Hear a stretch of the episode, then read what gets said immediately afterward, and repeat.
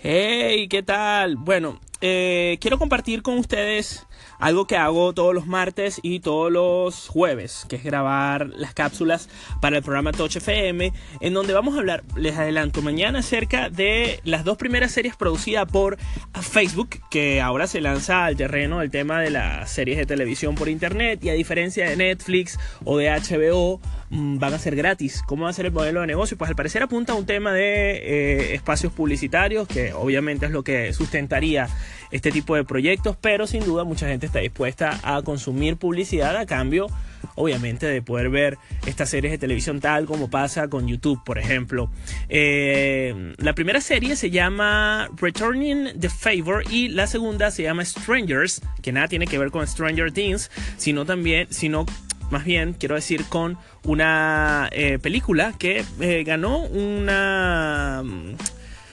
un premio independiente en la Sundance que se celebró recientemente, lo que resulta sin duda un aval importante de cara a este futuro estreno que se va a hacer en Facebook.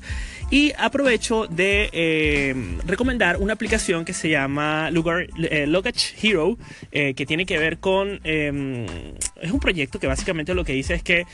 tú puedes dejar maletas en determinadas tiendas autorizadas, ellas te las cuidan y por eso obviamente te cobran. Cosa que en mi país, Venezuela, es un poco descabellado. La productora me coloca en el guion, ¿crees que sería una buena idea aquí en Venezuela. Yo no lo grabé así, obviamente, porque eh, eh, no es una buena idea en Venezuela, en este momento país. Sin embargo, es tremenda idea porque a veces, por ejemplo, em, yo que vivo lejos de la ciudad, vivo en Madrid, pero a las afueras, a veces ando con, eh, no sé, el bolso con mi ordenador, slash computadora, slash laptop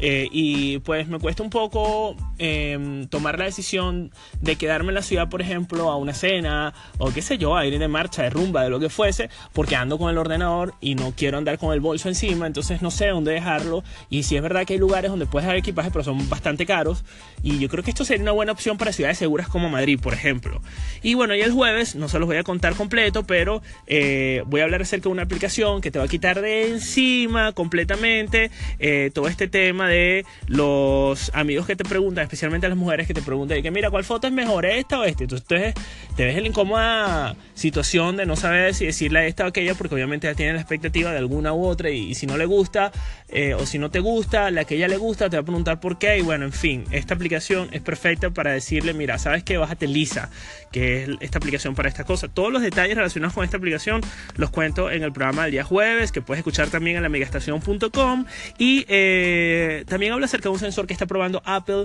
eh, para el teléfono iPhone 8, que ha hecho que se caigan las eh, ventas del iPhone 7, no el sensor, sino todas las noticias y rumores que han surgido en torno a este teléfono, que ha generado unas expectativas gigantescas, inclusive a mí, que digo, o sea, ya quiero cambiar hasta de teléfono sin haber salido. Eh, suena un poquito, sí, caprichoso, pero bueno, mm, es el efecto que causa Apple en las personas que tienen esta marca consigo.